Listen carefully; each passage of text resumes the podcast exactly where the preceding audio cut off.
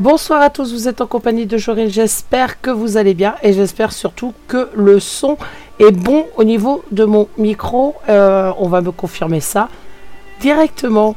J'espère que vous avez passé une agréable journée. On est ensemble pour une petite heure. Alors évidemment, vous connaissez The Experience. C'est le troisième volet de l'émission.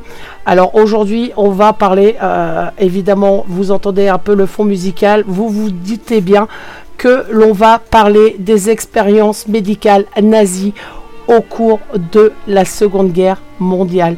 Alors je vous souhaite déjà une très très bonne écoute en ma compagnie. Euh, on va démarrer directement par une musique et ensuite on abordera le sujet. Une très très bonne écoute à vous.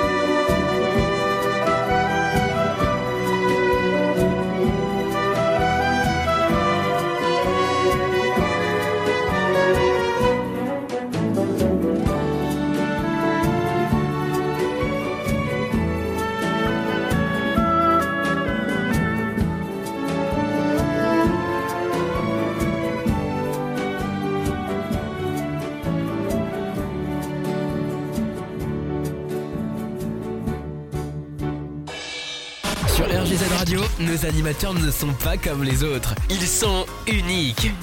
Restez avec nous. Vous allez découvrir une nouvelle expérience.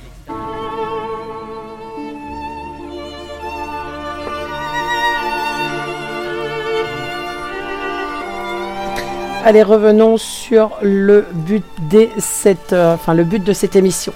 Les expériences médicales nazies.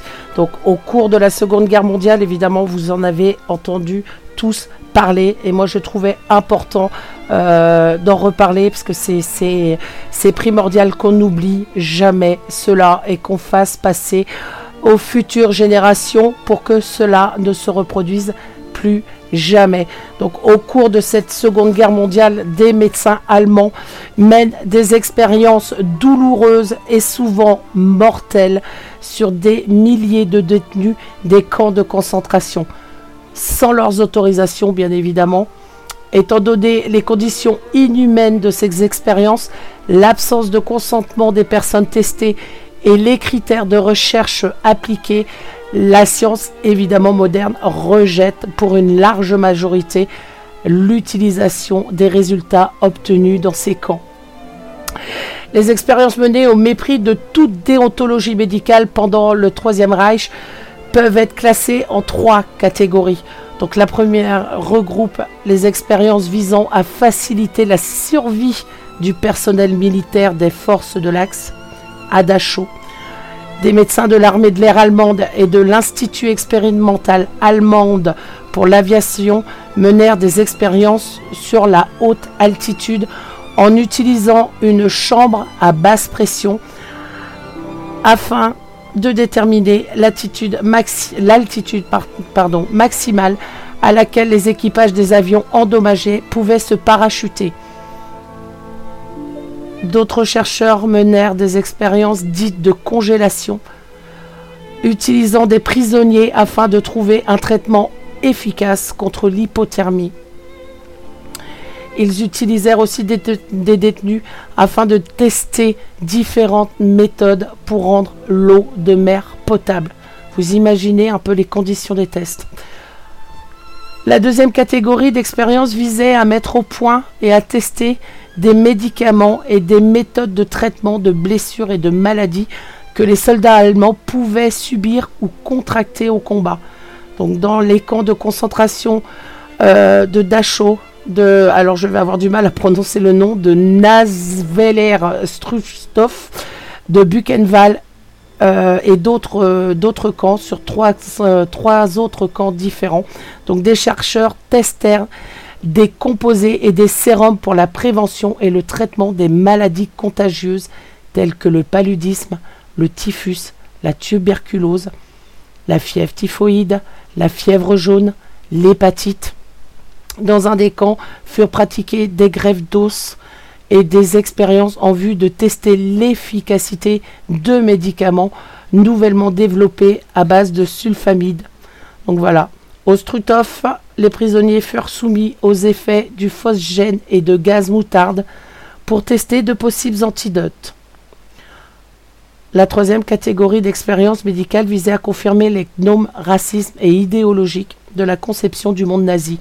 Donc les plus cruelles furent celles de Joseph Mengele qui mena à Auschwitz. Donc Mengele fit des expériences médicales sur des jumeaux. Il réalisa également, ainsi que Werner Fischer, euh, des expériences sérologiques sur les tziganes afin de déterminer notamment les différentes races qui résistaient à diverses maladies contagieuses. Les recherches menées par euh, Auguste Hurt à l'Université de Strasbourg avaient également pour but d'établir l'infériorité raciale des Juifs. Et tout ça, et encore, ce n'est que le début de l'émission. On se fait une petite pause musique. Ah ouais, on se fait une petite pause musique. Bonne écoute à vous.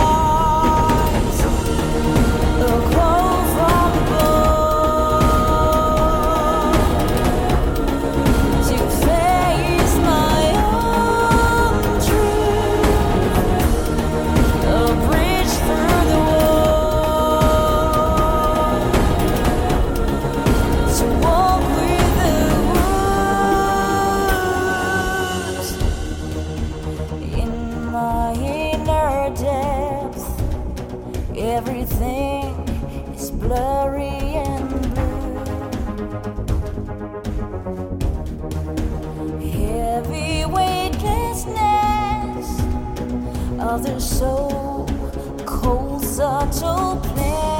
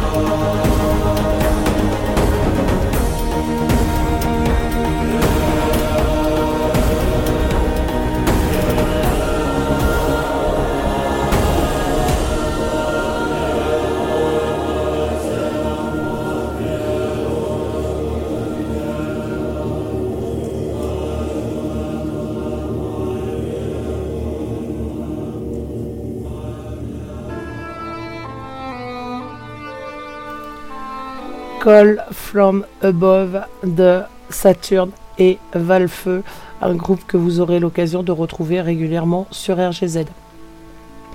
On continue sur cette émission. Parmi les autres expériences épouvantables visant à promouvoir leurs, objectifs, oh pardon, j'ai du mal ce soir, ratio des nazis, il faut citer également des tentatives de stérilisation menées principalement au camp d'Auschwitz et de Ravensbrück donc les chercheurs nazis y testèrent différentes méthodes pour trouver une procédure efficace et peu coûteuse de stérilisation en masse des juifs, des tziganes et des autres groupes que des leaders nazis jugeaient indésirables au point de vue racial ou génétique. C'est horrible ce qu'ils ont dû subir.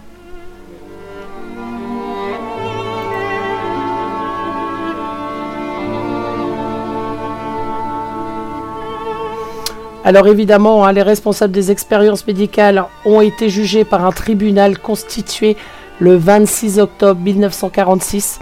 Le procès commencera le 21 novembre 1946. Le jugement et le verdict furent rendus les 20 et 21 août 1947. Donc le procès concernait 23 accusés, dont 20 médecins.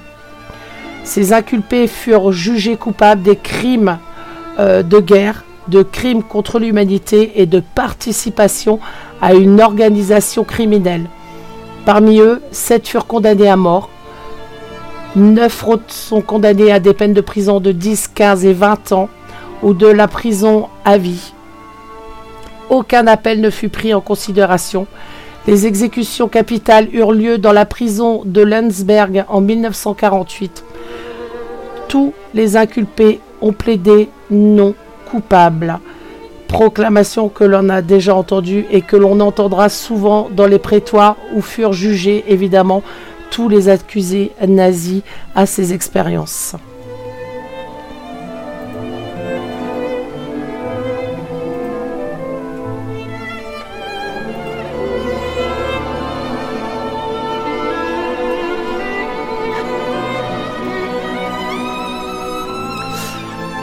En effet, hein, ce qui est frappant euh, dans l'étude de cette douloureuse question, c'est l'immense souffrance et l'immense solitude dans laquelle les déportés sur lesquels ont été faites les expériences, euh, juifs en majorité, mais aussi tziganes, polonais, russes, hommes, femmes, enfants confondus. Donc ça convient de rappeler que le tribunal militaire international a été euh, institué le 8 août 1945 avec pour mission de juger et punir de façon appropriée, sans délai, les grands criminels de guerre des pays européens de l'Axe. Il définit ainsi les crimes soumis à sa juridiction et entraînant une responsabilité, individuelle. Il distingue trois types de crimes, les crimes contre la paix, les crimes de guerre et les crimes contre l'humanité.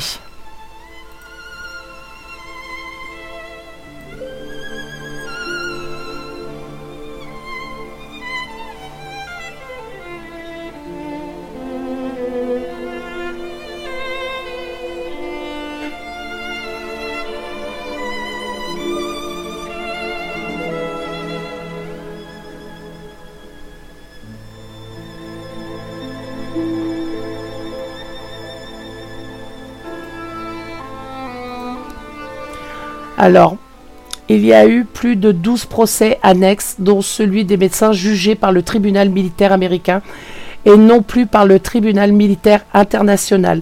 Donc le premier procès aux États-Unis d'Amérique contre Karl Brandt, c'est un commissaire du Reich à la santé et ses, ses co-inculpés. Pardon. Donc sa compétence et ses pouvoirs avaient été fixés par la loi numéro 10 du Conseil de contrôle des accords de Londres en août 1945. Donc les accusés euh, euh, comparurent devant le tribunal le 21 novembre suivant. Le tribunal était composé de quatre juges. Euh, un juge à la Cour suprême de l'État de Washington qui présidait, assisté du juge à la Cour suprême de Floride et d'un juge suppléant. Donc ils étaient était inculpé Karl Brandt, euh, commissaire, du Reich à la santé, Angloser, médecin favori de Hitler, chef de service de santé de la Wehrmacht, Rostock, doyen de la faculté de médecine de Berlin, professeur Schneider, chef de service de santé de l'armée de l'air, Jens Ken, chef de service de santé du Waffen-SS, Gerbhardt, chirurgien consultant des SS, Blone, adjoint secrétaire d'État. Le docteur Conti est euh, aussi chef du service d'hygiène des SS, ainsi qu'un professeur Rudolf Brandt. Pomper, pardon, euh, subordonné de Himmler, donc secrétaire général de l'ANERMERC. Rose, vice-présidente également de l'Institut Robert Koch, ainsi que Ruff, le chef de l'Institut médical de l'aéronautique de Berlin. Tous ces gens-là, plus quelques autres à côté, je ne vais pas tous vous les citer, c'est les principaux que je vous donne, ont tous été euh, condamnés euh, sur ce, sur ce procès-là. On va se faire une petite pause Allez, on se fait une petite pause musique. Et on va s'écouter. Ah, celle-là, elle tombe bien. Tiens, un petit Jean-Jacques Goldman avec Comme toi. Bonne écoute à vous.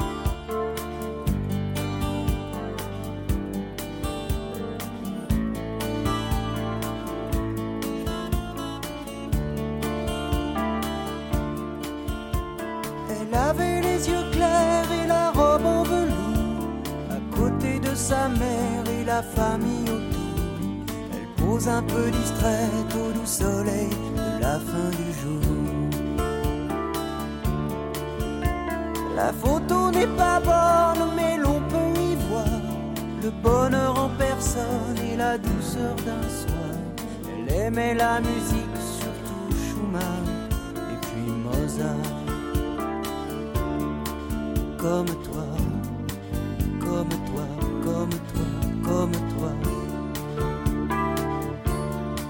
comme toi, comme toi, comme toi, comme toi, comme toi que je regarde tout bas, comme toi qui dort en rêvant à quoi, comme toi, comme toi, comme toi, comme toi.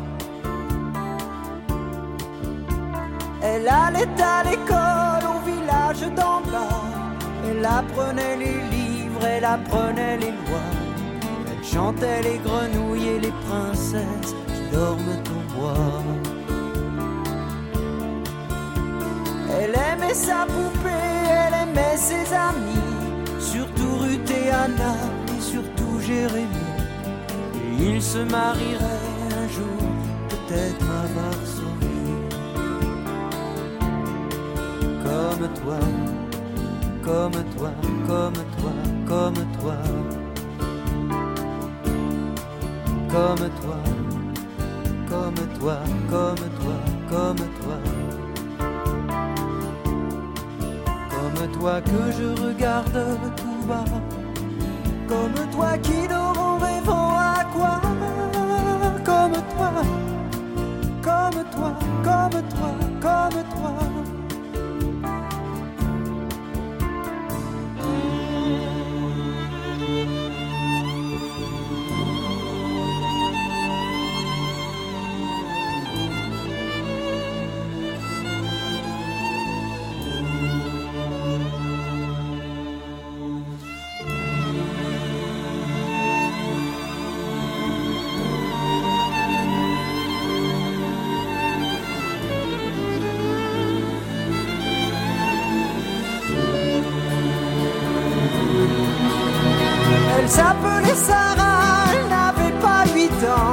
Sa vie c'était douceur, rêve et nuages blancs.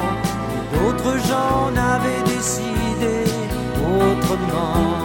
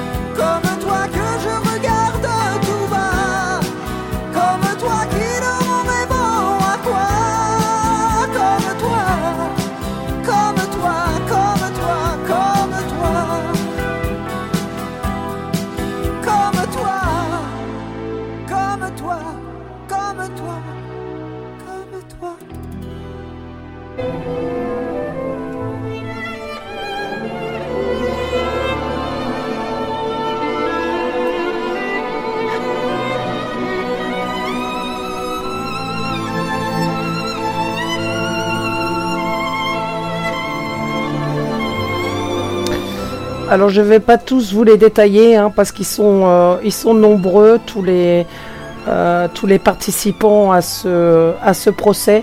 Donc outre Hitler et Himmler, chefs des polices du Reich, dont euh, de très nombreux textes indiquent, indiquent qu'ils avaient connaissance et qu'ils participaient directement ou même pour le dernier, c'est-à-dire Himmler, qu'ils assistaient à certaines expériences ainsi que leurs collaborateurs qui plus tard s'abriteront derrière le Führer donc pour s'exonérer de leurs responsabilités. L'organisation médicale de la santé en Allemagne comportait euh, le commissariat au Troisième Reich, le service de santé civile, le conseil de santé du Reich, les services de santé militaire, le service de santé de la SS ainsi que le société Annenberg. Donc l'ensemble de cette analyse nous amène à distinguer, bien que cela, ne soit pas toujours facile entre les expériences médicales, les quelques 30 protocoles qu'on retrouve souvent euh, dans la littérature et dans les exterminations médicales. Donc ces dernières répondent à ce que euh, le liton les nazis, docteur Robert Laffont, etc. Ça, c'est, je vous conseille, je vous redonne le nom, Liton. Donc, c'est euh, les nazis, docteur, et c'est publié chez Robert Laffont. Si ça vous intéresse de- d'en connaître un petit peu plus, Euh, il a été édité en 1986. Donc, ça a été appelé le meurtre médicalisé. Donc, la première euh, conception médicale. On tue le plus grand nombre de personnes grâce à une technologie de plus en plus raffinée, la présence passive ou active des médecins étant requise. Donc, les exterminations euh, médicales comportent essentiellement deux grands programmes euh, pour les Allemands, qui sont la première, l'euthanasie, qui est un chapitre en soi euh, de l'étude de la société nazie, même avant 1933. Vous imaginez? Donc voilà, la mort étant donnée à des aliénés, malades incurables, et plus généralement tous ceux que les commissions médicales déclaraient comme vivant une vie qui valait pas la peine d'être vécue. Allez, hop, on s'en débarrasse. Ensuite, la progression des personnes soumises à l'euthanasie dans les asiles est la suivante. Donc les malades incurables, tous les malades juifs, chroniques ou non, tous les malades étrangers, aliénés, criminels, enfants puis adultes atteints de dégénérescence ou d'infirmité, avec ou sans psychose, les mutilés de la guerre 14-18. Hop, tout ça à la trappe. Le chapitre, des stérilisations, dont on verra euh, un peu plus tard euh, dans l'émission, euh, leur mise au point par des techniques soi-disant chirurgicales, soit radiothérapie dans les différents blocs des camps de concentration, notamment au bloc 10 à Auschwitz, qui est le plus connu. Donc l'autorisation évidemment de disposer d'êtres humains eh ben, pour l'expérimentation et les recherches étaient délivrées par, par Himmler directement par lui et par lui seul. Donc il a été appelé à l'attention de, de toute personne concernée. Il agissait ici d'affaires, enfin il s'agissait d'ici d'affaires ultra secrètes qui ne pouvaient faire l'objet que de débats internes, c'est-à-dire que les personnes appelées à participer aux expériences et aux débats devront en garder le secret. Donc sur les expériences médicales pratiquées dans les camps d'extermination nazis, elles furent une des pages les plus terribles des années du Troisième Reich. Le rôle que les médecins ont joué, contraire à la pratique médicale le plus traditionnelle par leur cruauté et leur dévoiement, donc quant à leur responsabilité de médecins et quant aux violences perpétrées sur des hommes non consentants, sans aucun bénéfice pour eux, sans aucune information préalable, ça resteront pardon, une tâche indélébile sur les médecins responsables de ces faits et sur les régimes qui les a rendus possibles. Donc ils ont eu évidemment un grand nombre d'informations euh, en leur possession pour pouvoir euh, mettre en place ces tribunaux. Donc la réalité des expérimentations médicales n'est franchement pas contestable. D'abord par les témoignages des déportés eux-mêmes sur lesquels des expériences ont été pratiquées les témoignages aussi des médecins déportés qui ont été les témoins directs et quelquefois même les exécutants obligés de certains actes cruels, interventions chirurgicales, injections, inoculations diverses. Et le docteur Adélaïde Hautval, médecin, euh, médecine et crimes contre l'humanité. Donc euh, c'est également euh, un tirage avec un livre qu'elle a écrit, si cela vous intéresse médecine et crimes contre l'humanité. Euh, vous pouvez le retrouver également euh, pour avoir un peu plus d'infos évidemment parce que je ne vais pas tous dans cette émission vous la donner. Il y en a beaucoup, beaucoup, beaucoup trop malheureusement. Alors, on continue. Donc, ils s'appuieront également sur des nombreuses correspondances entre les médecins nazis et les responsables des camps de concentration, incluant Himmler, Hitler directement, donc malgré ces sources concordantes multiples que de nombreux historiens ont étudiées de façon critique, établissant de façon certaine les actes médicaux pratiqués, on retiendra néanmoins une certaine difficulté de décrire cliniquement les méfaits perpétrés par les médecins nazis, malheureusement. Donc des documents ont été détruits pour ne pas laisser de traces, documents qui auraient dû être tenus dans les infirmeries euh, ou dans leur dossier. Et dans les cas les plus nombreux, le secret est demandé par, par, les différents responsables politiques nazis lors des réunions avec les médecins des camps, surtout dans la plupart des cas des expériences ou plutôt des actes de violents, enfin des actes violents et sadiques d'initiative individuels qui étaient pratiqués sans aucune idée de soins par la suite ou de connaissances dans le but tout simplement de faire souffrir. Voilà. Le but était de faire souffrir, d'humilier tout simplement les déportés et les prisonniers. Donc euh, comment comptabiliser les souffrances, les violences physiques et morales endurées par les déportés, comment aussi apprécier les actes inhumains, les interventions chirurgicales injustifiées où aucune précaution chirurgicale, pas de soins post-opératoires post n'était prescrit, rien. Donc les actes inhumains étaient la règle, menace ou regard meurtrier ou indifférent, car de toute façon, euh, à Auschwitz, tout était possible et le pire, tout était permis. Allez, on se fait une petite pause musicale. Après, je vous parlerai un petit peu du planning et je continuerai sur cette émission. Une bonne écoute à vous. Ça y est, ils ont fait sauter la tour Eiffel.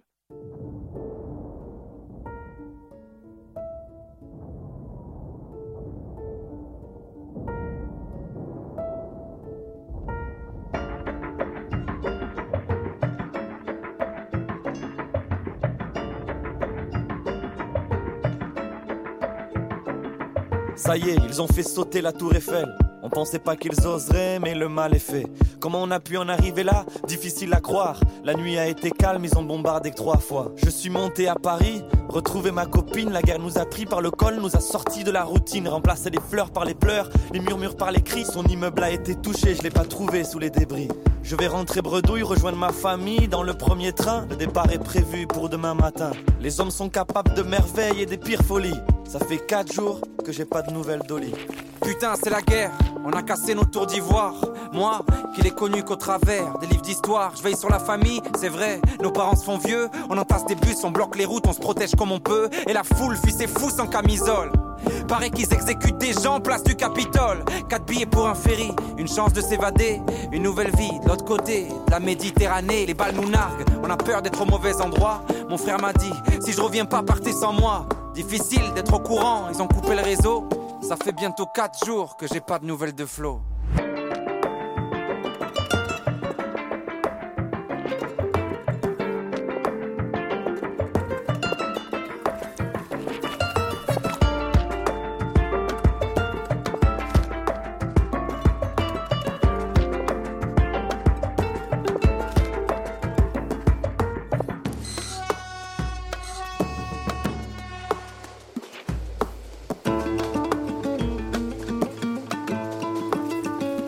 Bien sûr, le bruit des wagons bondés me rend insomniaque. Certains ont mis toute leur maison au fond d'un petit sac. Le train s'arrête et redémarre, me donne des hauts le. On a fait en deux jours ce qu'on faisait en six heures. Je dois rejoindre la famille au port de Marseille, mais j'ai pris du retard.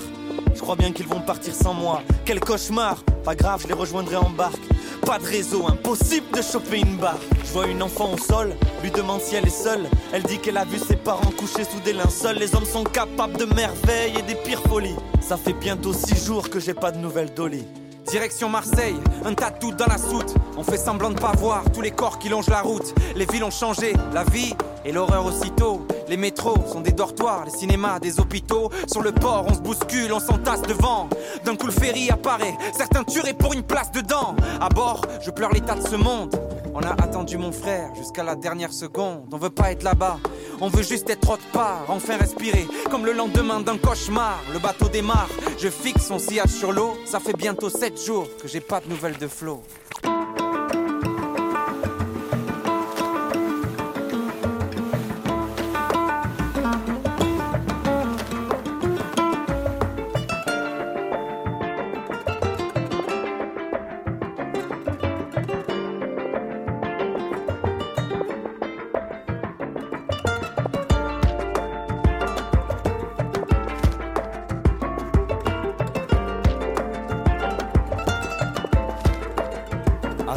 Port de Marseille avec la petite fille dans mes bras, presque un jour de retard. Ils sont tous partis sans moi, mais j'ai les contacts d'un passeur. Une plage et une heure, plus de 30 entassés, bien sûr, on ne voyage pas seul. Il me dit, choisis la fille ou ton sac pour jeter du lest. Puis je vide mes poches et lui donne tout ce qu'il me reste, et nous voilà partis. Acteur d'une drôle de fable, à la conquête du paradis sur un bateau gonflable, on navigue loin d'ici. Et plus les vagues s'agrandissent, plus notre espoir retrécit. Et ça tangue et ça tangue, certains tombent dans le ventre de la bête. Nous voilà en pleine tempête. En une seconde, la fille m'échappe et plonge. J'entends ses cris emportés par la mer qui gronde. La pluie, le sel et les larmes se mélangent. Une femme s'agrippe à mes hanches et m'entraîne dans la danse. Le bateau se retourne, on se colle et on coule. Nos appels à l'aise sont perdus dans la houle. Dire qu'il n'y a pas longtemps, j'étais avec mes amis. On allait de bar en bar pendant toute la nuit. Mes poumons se remplissent d'eau et mes yeux se ferment. Mon âme éteint sa lanterne. Les hommes sont capables de merveilles et des pires folies. Je n'aurai plus jamais de nouvelles d'Oli.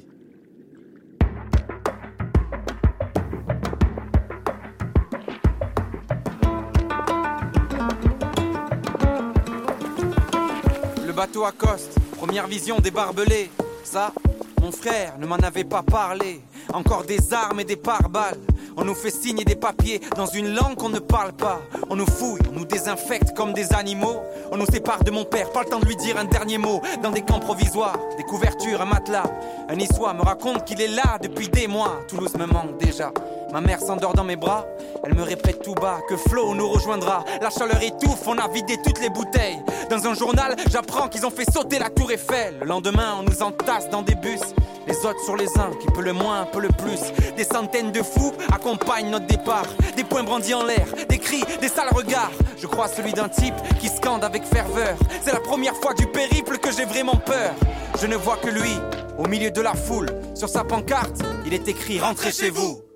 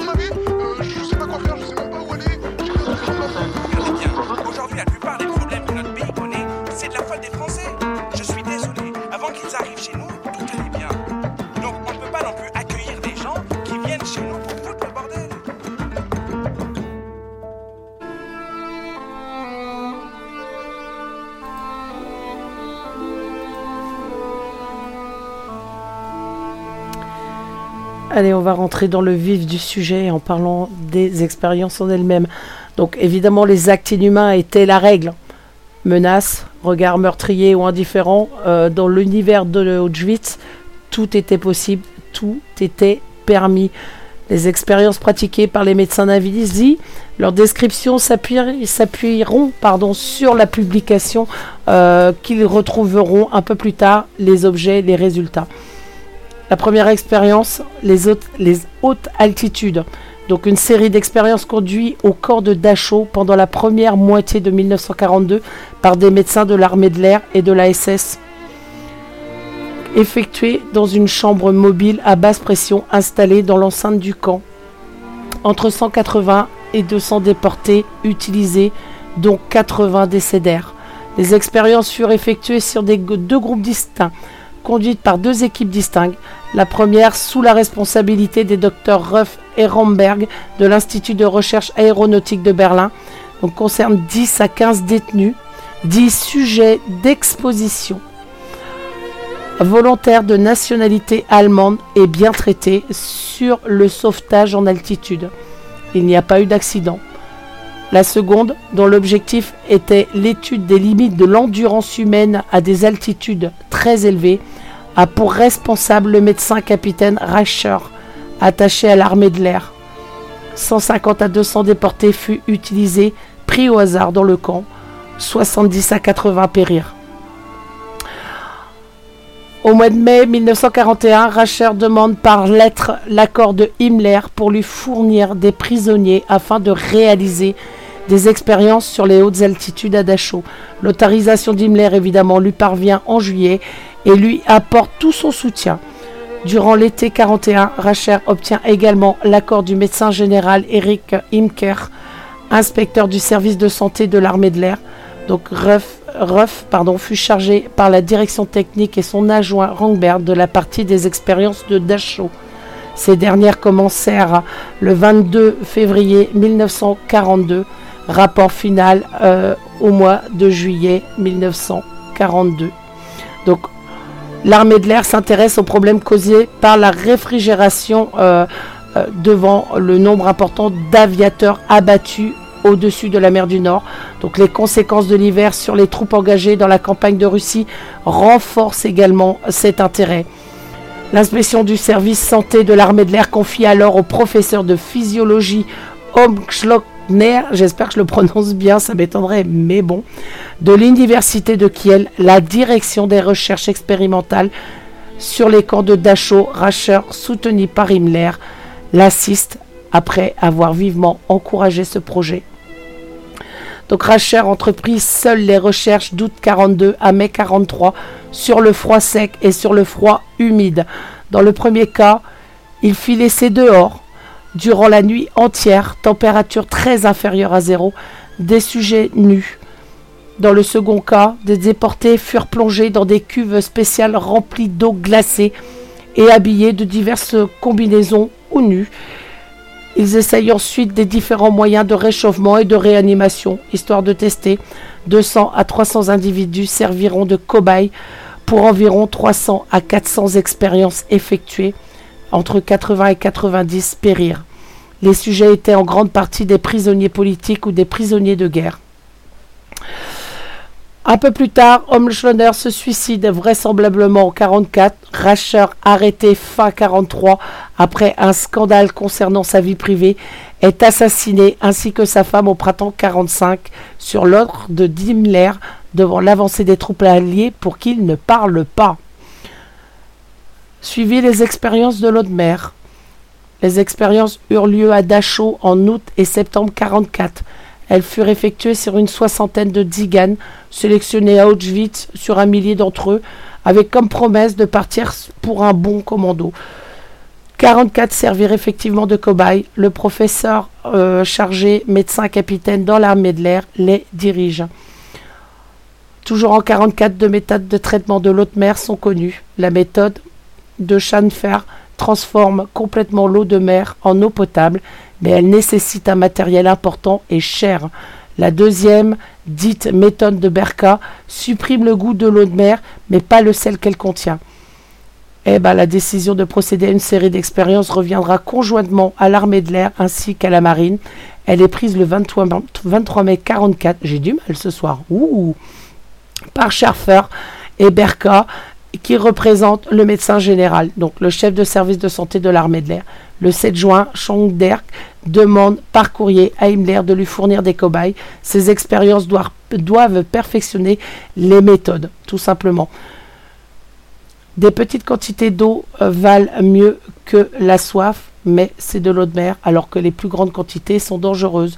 Le pouvoir de concentration des reins est plus grand qu'on ne le pense généralement, de 2,5% à 3,5%. Il n'est pas influencé par les vitamines la méthode de Schaffler fournit l'eau potable. La méthode de Berka est inutile. Il est conseillé de donner du calcium à une personne buvant de l'eau de mer pendant longtemps, tout simplement. À une personne qui a souffert de la faim et de la soif, il faut donner une solution physiologique d'eau salée. Eh oui. Également des travaux sur les lipérites, donc à partir de 42. Auguste Hertz transmet à Himmler les conclusions de ses travaux sur ce gaz. Ils ont étudié euh, à Strasbourg d'une façon très rigoureuse les dommages causés par l'hypérite et les façons d'y remédier. Les recherches étaient jusqu'alors effectuées sur les animaux. Dès lors, avec l'appui très ferme d'Himmler, Hertz, aidé de son assistant, le professeur agrégé médecin lieutenant de l'armée de l'air euh, Karl Wimmer réalise de nombreuses expériences sur ce gaz au camp de Natzweiler. Les expériences se poursuivent jusqu'en 1944. Les sujets sont allemands, tziganes, tchèques, prisonniers de guerre russes ou polonais. Dans un second temps, des détenus du camp de Schausenhausen envoyés en Alsace servent de, de cobayes également à Heurt. Allez, petite pause musicale. Et après, je vous parlerai vraiment du, euh, du planning à venir. Bonne écoute.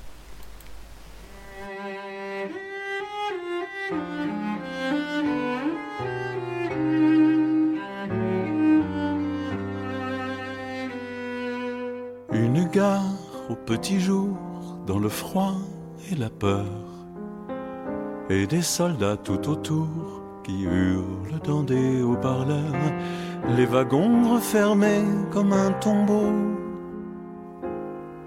Des mains se tendent à travers les barreaux,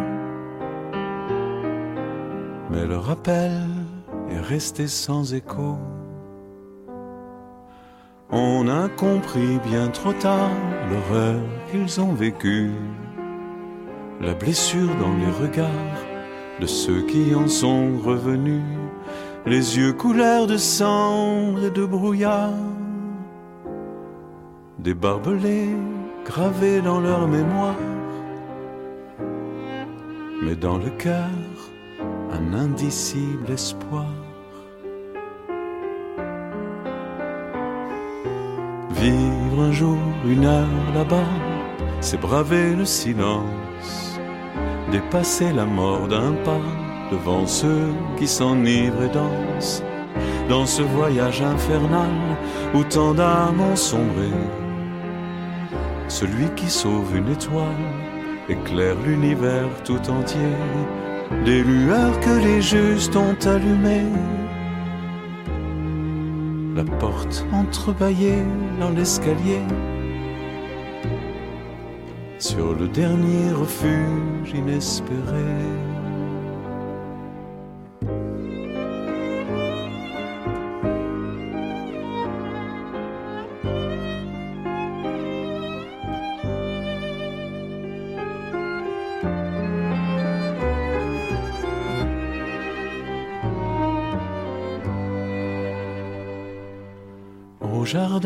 Du souvenir, des cailloux sont posés.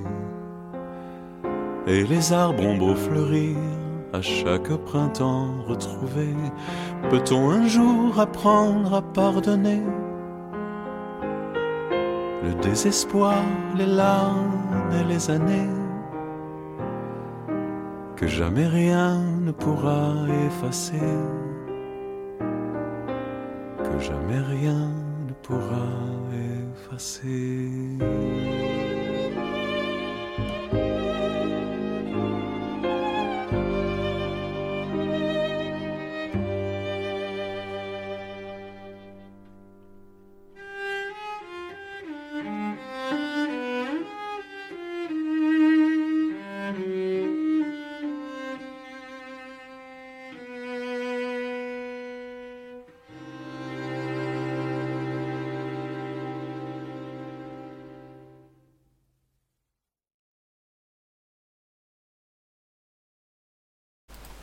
Là, je vous colle un blanc. Bah voyons, voilà ce que c'est de faire euh, 36 choses en même temps. Ça m'apprendra. Je vais vous parler un petit peu du planning.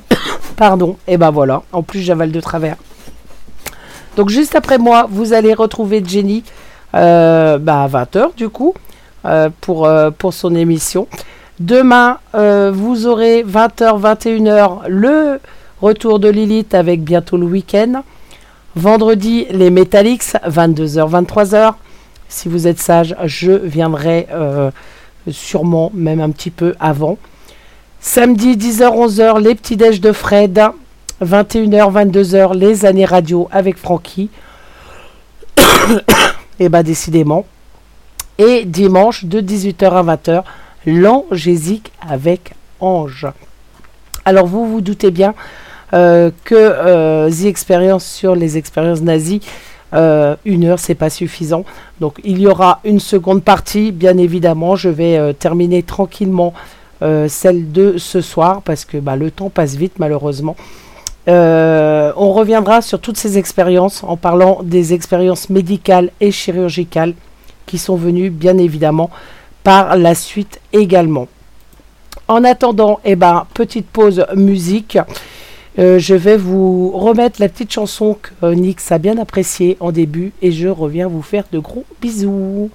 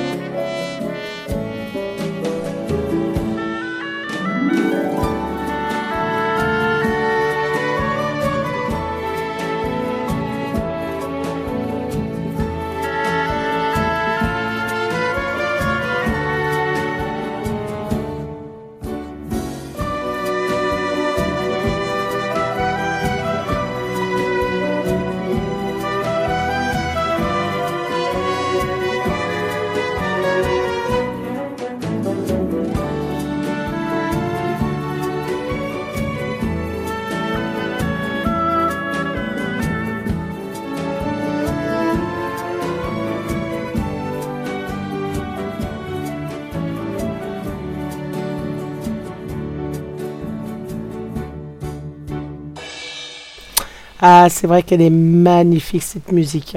Alors, semaine prochaine, eh ben, euh, The Experience continuera sur euh, les avancées euh, sur les nazis, les expérimentations nazies, avec un peu plus de détails. Cette fois, on avait attaqué cette émission avec simplement certains cités en procès. Là, on va vraiment rentrer semaine prochaine dans le vif du sujet et ces fameuses expérimentations. En attendant, 20h, bah, vous allez retrouver Génie sur RGZ Radio. N'oubliez pas le nouveau site également. Euh, j'aimerais beaucoup avoir les retours des personnes parce que j'ai vu, euh, et oui, je vois tout. je vois tout, je vois tout. Euh, je sais que beaucoup de personnes sont allées regarder le nouveau site. J'aimerais vraiment qu'il y ait un retour de votre part et, euh, et que vous me disiez tout simplement ce qui vous plaît, ce qui vous plaît pas, qu'est-ce qu'on peut améliorer, qu'est-ce qu'il faut changer, est-ce qu'on le garde comme ça, est-ce qu'on continue, est-ce que voilà. J'aimerais vraiment avoir ce genre d'infos. Donc n'hésitez surtout pas. Moi je vous souhaite une excellente soirée en compagnie de Jenny.